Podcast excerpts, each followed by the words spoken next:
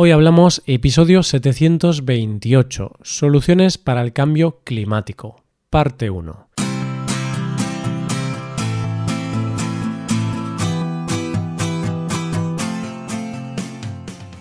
Bienvenido a Hoy Hablamos, el podcast para aprender español cada día.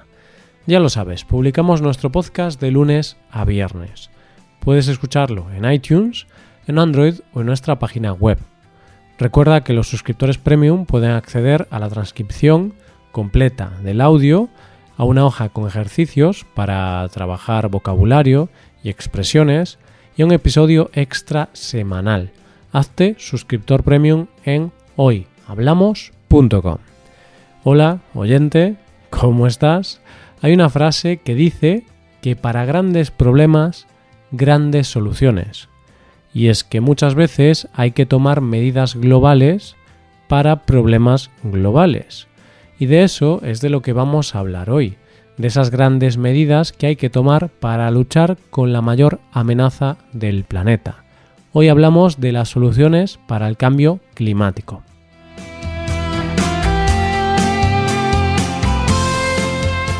Estas últimas semanas hemos estado conociendo y aprendiendo un poco más de este gran problema que nos afecta a todos, que es el cambio climático. Hemos hablado de qué es realmente el cambio climático, cómo se produce, cuáles son las causas y cuáles son las consecuencias, y cómo ya es una realidad que está afectando a todo el planeta soy consciente de que la semana pasada, cuando hablábamos de las consecuencias, el episodio fue un poco pesimista y catastrofista. Posiblemente al escucharlo pensaras que estamos al borde de un apocalipsis o del fin del mundo. Quizá ahora estás pensando en construirte un búnker, llenarlo de provisiones y encerrarte a esperar el fin del mundo. Pero tranquilo, Todavía es pronto para ello, porque si bien es cierto que es un tema preocupante y los datos son alarmantes, hay que ver el vaso medio lleno en vez de medio vacío, porque es posible frenar este cambio. Hay soluciones para mitigar el cambio climático. Así que hoy vamos a lanzarnos de cabeza al optimismo y vamos a conocer cuáles son las medidas que se pueden tomar por parte de los gobiernos y las instituciones para frenar el cambio climático. El cambio climático es un problema global y aunque todos podamos hacer pequeñas acciones en nuestro día a día, lo cierto es que hay medidas que se tienen que tomar a nivel mundial. No sirve de nada que una persona o incluso un país tome medidas para frenar el cambio climático si el resto del mundo no las toma. Eso sería tan inútil como intentar barrer un desierto. en realidad ya existen muchas medidas, acuerdos y compromisos. Muchos países están comprometidos a cumplir los objetivos marcados en el Acuerdo de París, en el Protocolo de Kioto o en la Convención Marco de las Naciones Unidas sobre el Cambio Climático. ¿Qué se dice en estos acuerdos? El principal objetivo de estos acuerdos es reducir las emisiones de los gases de efecto invernadero y mantener el aumento de la temperatura media del planeta por debajo de los 2 grados centígrados. Parece un objetivo a priori sencillo, pero la verdad es que lograrlo es mucho más complicado de lo que parece. No porque las medidas para conseguirlo sean imposibles, sino porque para alcanzar estas metas hay que invertir dinero, cosa que muchos gobiernos no están dispuestos a hacer. ¿Te acuerdas cuando en el primer episodio del mes hablamos de la frase de Mafalda que decía que lo urgente no deja tiempo para lo importante? Pues bien, eso es lo que está pasando en muchos países con respecto a esta inversión económica para facilitar la transición energética. Por ejemplo, España ha tenido que frenar muchas de estas medidas debido a la crisis económica que sufrimos. Es decir, como no tenemos dinero, lo quitamos de la partida destinada para el cambio climático porque hay cosas más importantes y destinamos ese dinero a otras cosas, como pagar la deuda o las pensiones, por ejemplo. Pero dejando aparte si se toman o no estas medidas, ¿cuáles son esas medidas? En primer lugar, llevar a cabo una transición energética hacia un modelo de producción y consumo de energía limpia y sostenible. ¿Y esto qué significa? Cuando hablábamos de las causas del cambio climático, vimos que una de las principales causas era la cantidad de emisiones de gases de efecto invernadero que emiten los combustibles fósiles, como por ejemplo el petróleo. Estos combustibles son los que nos dan la energía que consumimos en nuestro día a día. La transición significa fomentar las energías renovables, que son fuentes de energía limpias e inagotables. Y lo más importante es que no emiten gases contaminantes. ¿Cuáles son las energías renovables? Cuando hablamos de energías renovables, todos pensamos que es la solar y la eólica. Pero la verdad es que hay muchas más. Y tengo que reconocerte que yo ni siquiera conocía muchas de ellas hasta este episodio.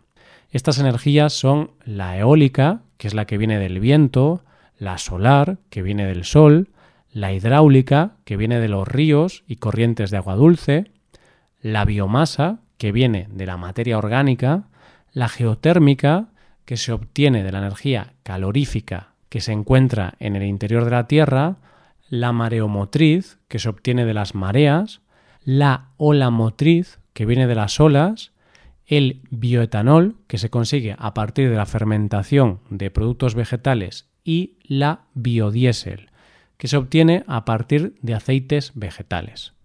Las ventajas de estas energías son muchas, porque dependen de elementos naturales en la Tierra que son inagotables, no contaminantes y además reducen la dependencia económica, ya que cada lugar puede producir su propia energía sin depender de que se la vendan otros países. Eso es bueno porque se acabaría con la especulación que sucede con otras energías, como puede ser el petróleo. Una de las cosas que se dice por parte de los detractores de la energía renovable es que es cara y mucho menos eficiente que la energía que procede de los combustibles fósiles. Eso es cierto, es una alternativa mucho más costosa que produce mucha menos energía. Pero también es cierto que las energías renovables en los últimos tiempos han conseguido abaratar sus costes y poco a poco son más competitivas. En relación a este tema, tengo que hablarte de Bill Gates, el famoso empresario americano. El año pasado hizo unas declaraciones un poco polémicas porque dijo que las energías renovables está claro que forman parte del futuro, pero tienen un pequeño problema, y es que al depender de fenómenos de la Tierra, como pueden ser el viento, el sol o las mareas, no están disponibles las 24 horas del día. Además, su elevado coste hace que no se puedan implementar con la rapidez necesaria para evitar el cambio climático. ¿Cuál es la solución para Bill Gates? Según él, la única energía que está disponible 24 horas y que está libre de carbono es la energía nuclear segura. sé que parece contradictorio que una misma frase pueda incluir nuclear y segura, pero resulta que se está desarrollando una nueva tecnología pensada en ser más eficiente y en evitar accidentes. La verdad es que Bill Gates creó una compañía hace años, TerraPower, que está desarrollando un reactor que es capaz de funcionar durante años sin reabastecerse, ya que funcionaría generando y consumiendo constantemente sus propios residuos y utilizaría un tipo de uranio distinto al que se ha estado utilizando. Es un proyecto muy caro y el gobierno de Estados Unidos se ha negado a financiarlo. Así que la compañía de Bill Gates está trabajando con el gobierno chino para desarrollar un reactor de estas características. Debido a la lucha comercial entre Estados Unidos y China, este proyecto está un poco paralizado pero quizá podría ser una solución al problema de la energía. Otra de las medidas es incrementar la eficiencia energética y disminuir la demanda energética del transporte. El tema del transporte es uno de los grandes desafíos de la lucha contra el cambio climático. Por un lado, se busca cambiar el transporte privado por el público, es decir, hacer que la gente utilice más el transporte público porque es más sostenible y por otro lado se quiere lograr que el transporte privado sea más sostenible y ecológico. Está claro que en las ciudades el uso mayoritario de los coches es una de las causas más importantes de la contaminación, y esto afecta a la calidad del aire que se respira. Para que la gente deje los vehículos en casa para trayectos por las ciudades, sin duda, dos de las cosas que habrá que fomentar es el uso del transporte público y de medios de transporte como las bicicletas. Países como Alemania ya han tomado medidas en este sentido y facilitan a los usuarios el uso del transporte público, abaratando los costes de los billetes. Muchas veces se nos dice que usemos bicicletas para movernos por nuestra ciudad, pero lo cierto es que hay muchas ciudades que no están adaptadas. Es decir, habría que crear una red de carril bici en las ciudades para que coger una bicicleta no sea considerado un deporte de riesgo. Otra de las soluciones para la contaminación de los coches pasa por el coche eléctrico y los coches autónomos. Los coches eléctricos, al funcionar con baterías y al no tener tubo de escape, no producen emisiones. Esto es algo que todavía no está implementado en la sociedad y el objetivo a conseguir es que los coches eléctricos tengan más autonomía, haya puntos de recarga y sobre todo que sean más baratos. Los gobiernos están desarrollando medidas para facilitar el cambio a este tipo de coches y conseguir, en un futuro no muy lejano, la eliminación de los coches contaminantes. Los coches autónomos, por su parte, es otra de las propuestas de futuro y compañías como Tesla, Apple y Ford están desarrollando este tipo de coches.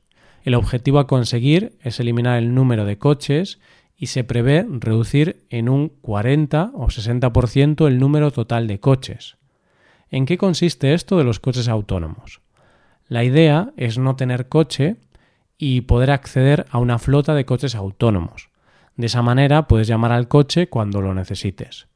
A mí esta idea me parece maravillosa, pero sinceramente creo que es algo que todavía tiene muchísimo trabajo por delante y quizá de todas las soluciones que hemos planteado hoy, esta es la menos madura y la más lejana. Ojalá viva para ver esto. El problema del transporte no está solo en las carreteras, sino que existe un medio de transporte sumamente contaminante, el avión y es que entre el 2 y el 3% de las emisiones de dióxido de carbono a nivel mundial son debidas a las emisiones producidas por los aviones. Hoy por hoy ya se están produciendo cambios en los protocolos de despegue y aterrizaje que consiguen reducir las emisiones en más de un 10%.